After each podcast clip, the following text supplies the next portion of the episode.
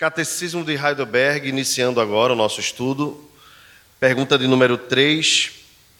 E hoje nós vamos falar sobre a lei de Deus e o pecado, inaugurando então uma nova sessão.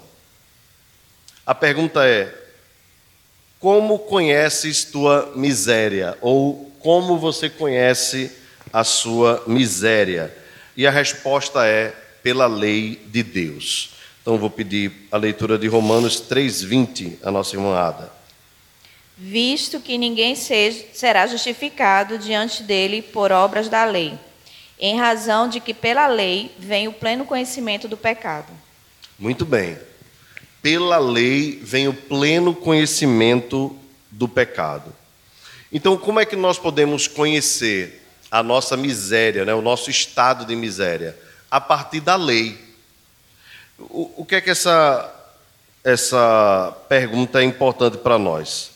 É porque a lei de Deus é quem nos dá o diagnóstico do nosso pecado. A lei de Deus é que indica a malignidade desse pecado, o quanto nós somos iníquos. É, mas a lei por si só, ela não erradica e nem perdoa esse pecado pois não é da natureza da lei é, perdoar, expiar pecados.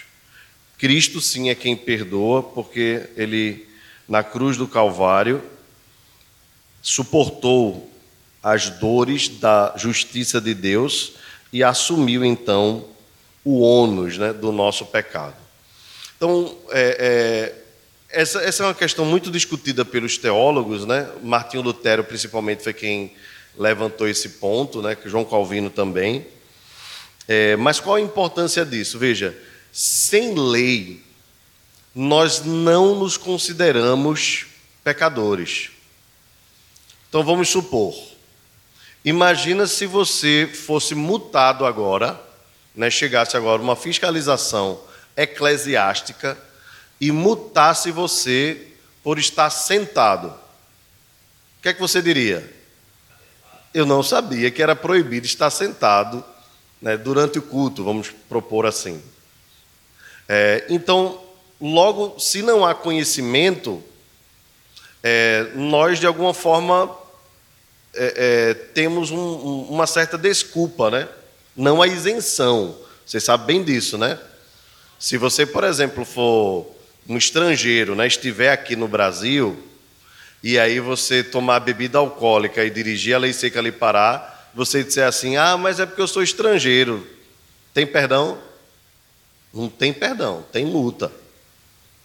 É, mas de alguma forma o não conhecimento nos deixa à vontade para nós continuarmos praticando aquilo que não nos foi apresentado como obrigação.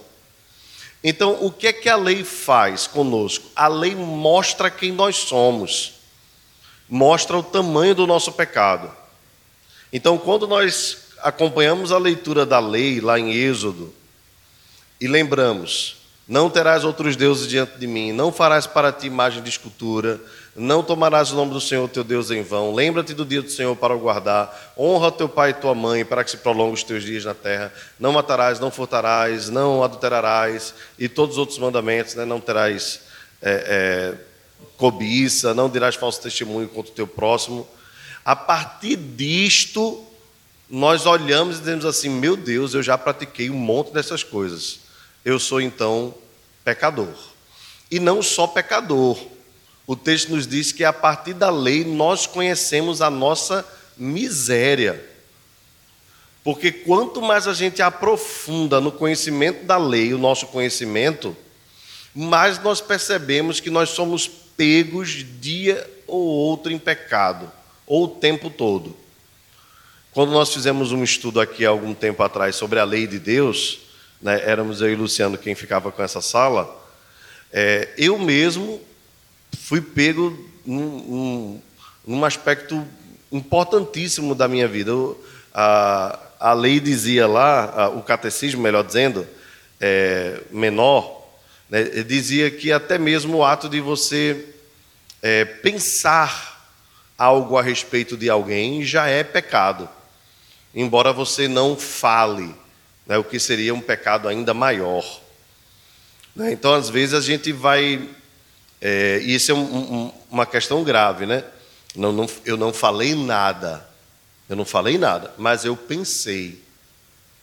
Então, às vezes, eu acho que pensar mal a respeito de alguém, é, porque é men, um, um pecado de menor gravidade, eu posso continuar com esse hábito.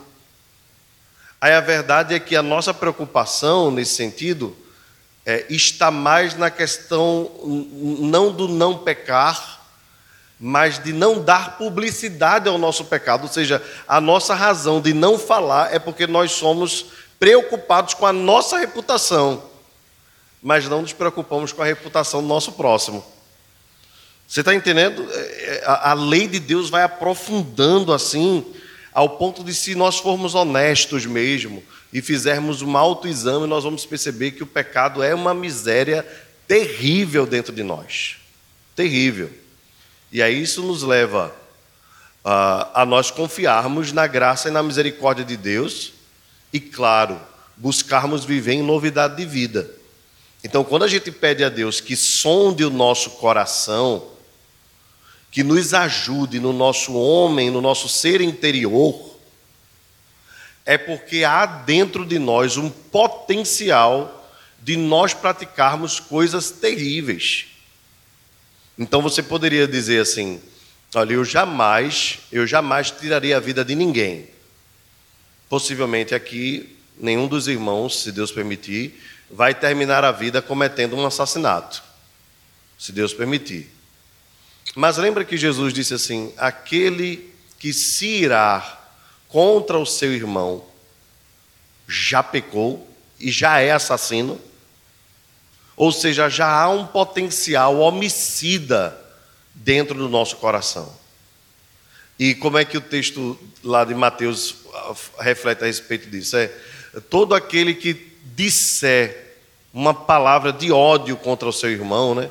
Chama, o termo lá em Marcos é raca, que no, no original embora seja bem discutível, né, mas a, a, ideia central é alguém chamar o outro de, de idiota, de desprezível, de desgraçado, né, seja qualquer palavra assim que você queira usar né, para destilar ódio contra outra pessoa, é, seria nesse sentido. O só pensar sobre isso já é assassinato, embora a gente não chegue a praticá-lo, o que seria pior. Mas eu diria para os irmãos que a maioria dos nossos pecados não cometidos externamente, nós não os cometemos, não é porque nós tememos a Deus, infelizmente. É porque nós temos medo das consequências e da nossa reputação. Então o pecado é uma miséria dentro de nós. Por isso que a canção diz: Eu luto contra a minha própria alma, a natureza humana que há em mim. Eu quero sepultar o velho homem.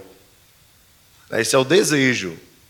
Né? Mas esse, essa morte do velho homem, nós sabemos que só acontecerá na glorificação.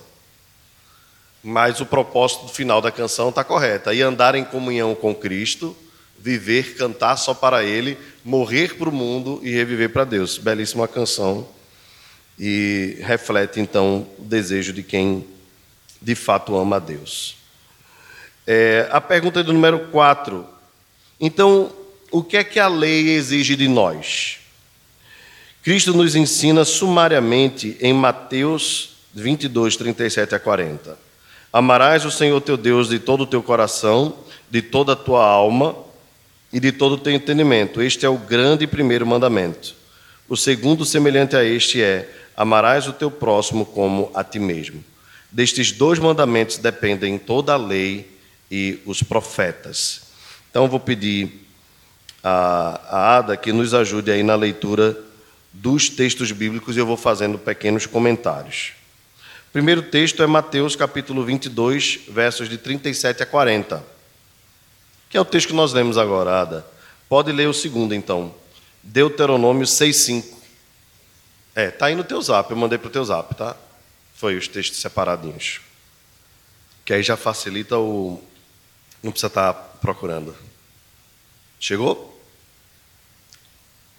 Beleza? Deuteronômio 6,5.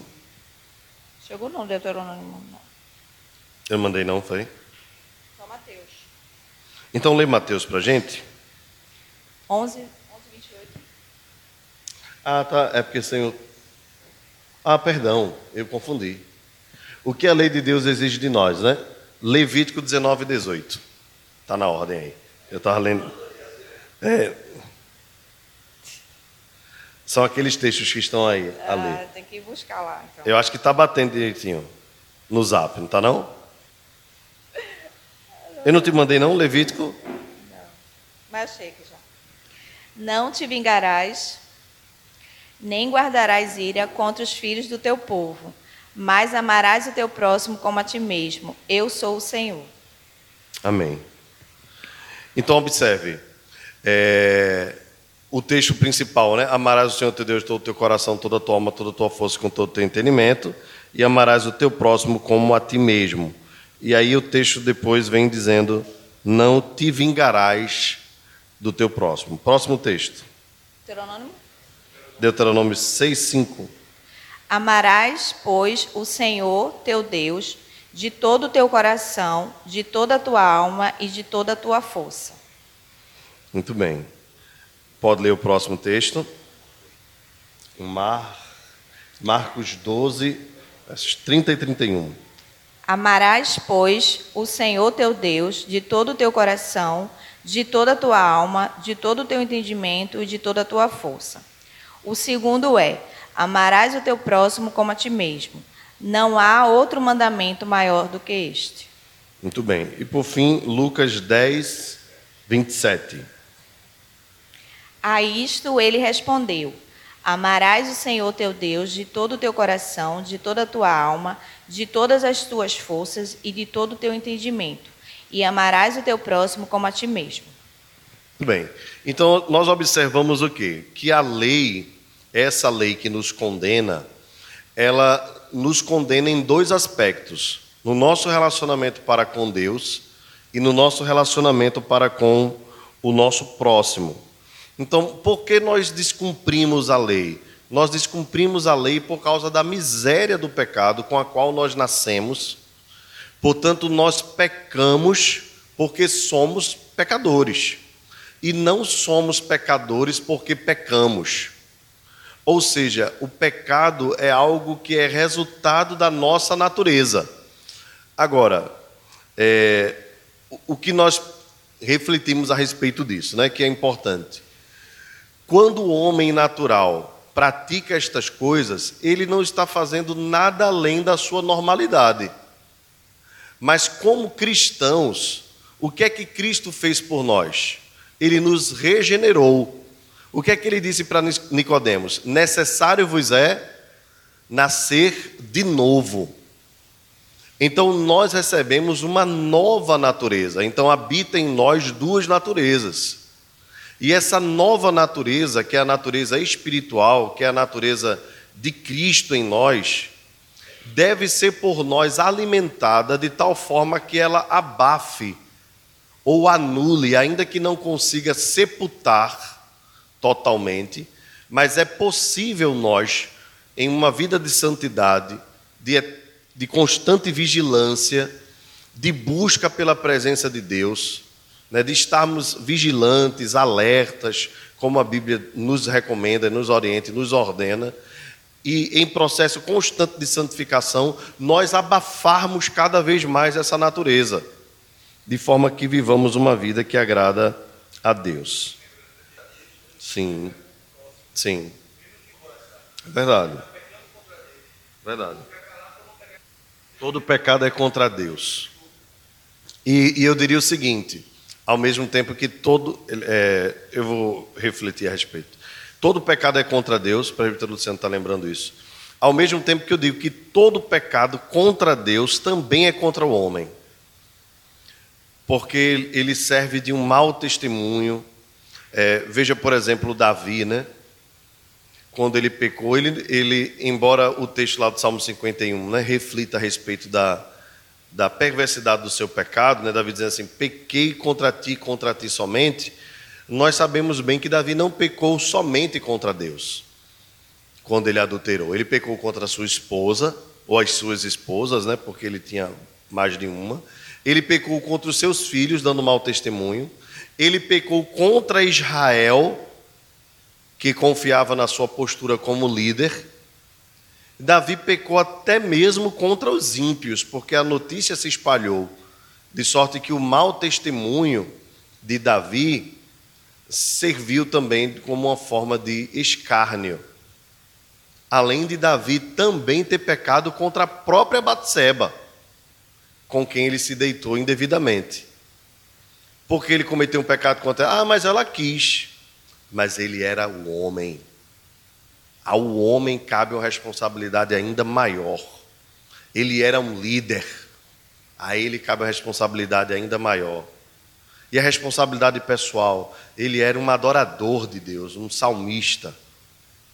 Então, os nossos pecados sempre melam tudo, sempre. E a gente precisa estar vigilante quanto a isso.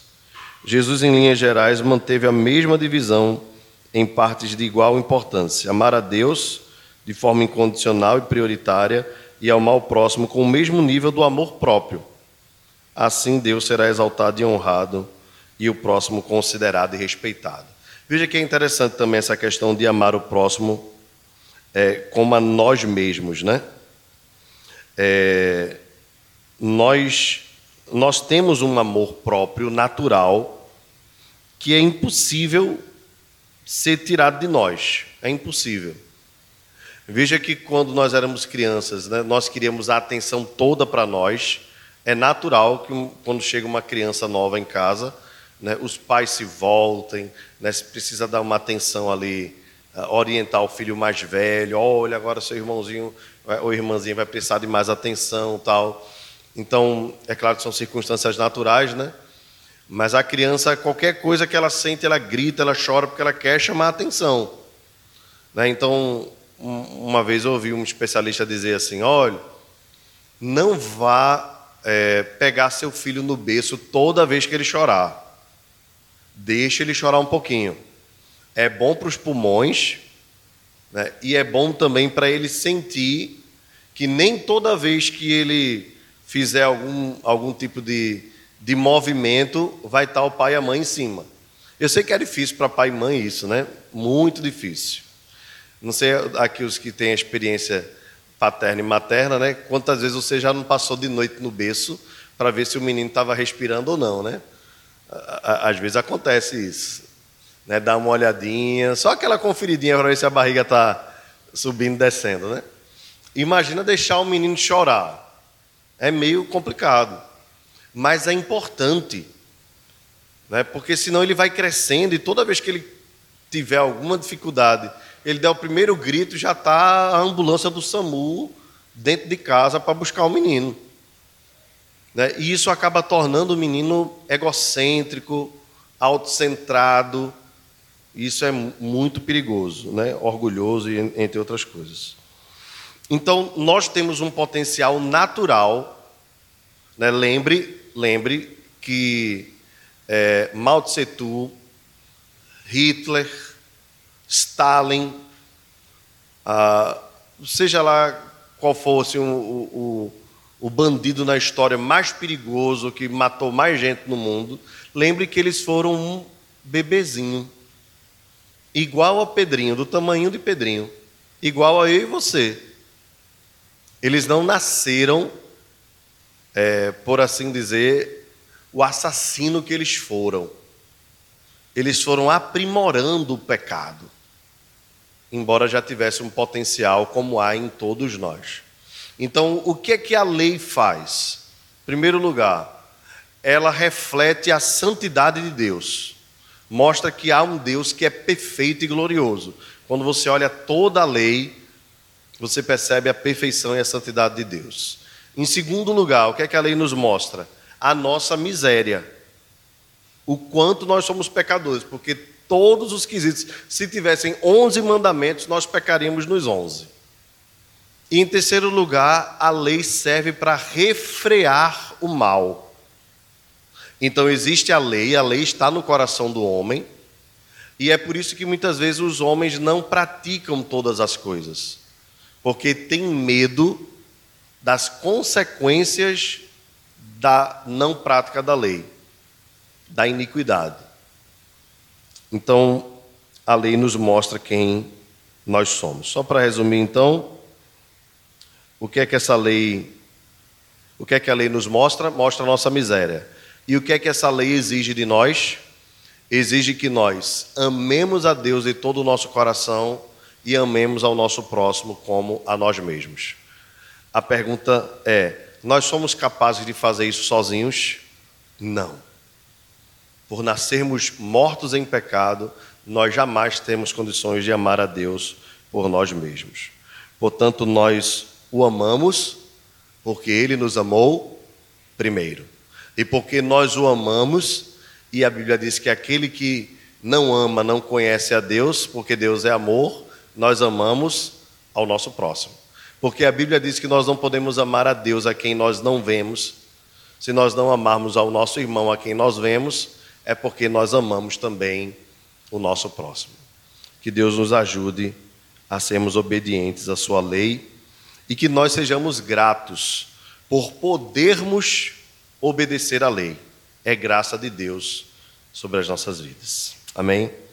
Que Deus nos abençoe nesta manhã.